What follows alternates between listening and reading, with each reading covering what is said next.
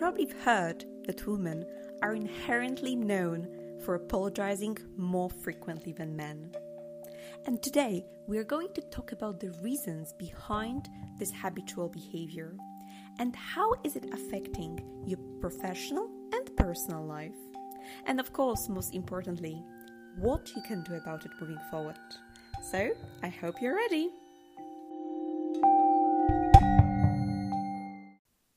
Let me start by asking you a question. How many times a day do you find yourself saying sorry? Be honest with yourself. Is it 5, 10, 15? If you've just realized that you might be addicted to apologizing, I want you to know that you are not alone. I used to be a particularly seasoned apologizer, and that meant that pretty much every single conversation I had via email, messages, or face to face, I had to include at least one apology of some sort. Sorry to bother you. I might be wrong, but sorry I know you're busy. if not, no worries. Does any of this ring a bell? Chances are you sounded relatable. You see, as women, we have this tendency to apologize for almost everything, and we do it in numerous ways.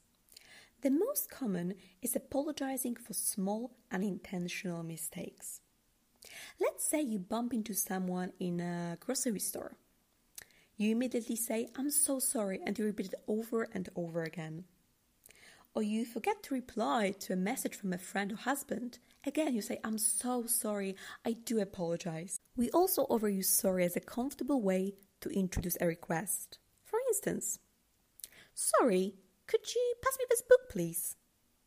Or we use an apology as a prompt for the person who should be apologizing. I am so sorry, I know you're busy, but I really need to receive this file urgently. By now, you probably realized that we do apologize when there's really nothing to apologize for. And this can be hugely problematic, both at work and in our personal relationships. But before we talk about the consequences of over apologizing, I would like to co- cover the reasons behind this habitual behavior. Such tendency is hugely driven by social, cultural, and religious factors. As young girls, we are taught to be nice, to be polite, to have manners. And we tend to think that saying sorry is just a nice thing to do. And in reality, it is, but only when you have something to apologize for. And as we grow up, this habit is often fueled by a fear of not being liked or a fear of being rejected, or even an aversion to conflict. And this is how we end up over apologizing to cover our insecurities and fears. And if you have been nodding your head throughout this episode, I do encourage you to be more aware of this habit on a daily basis. And now I would like to share with you two steps you can take to avoid using apologies. So, the first step is to ask yourself what am I really protecting myself from by over apologizing? What am I really protecting myself from by over apologizing? And this is key, ladies.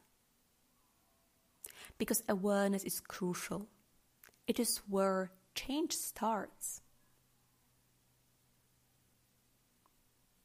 And I want you to be honest with yourself. Is it a fear of being judged, a fear of being criticized, a fear of being stuck in an unnecessary confrontation? What is it for you? What are you trying to avoid?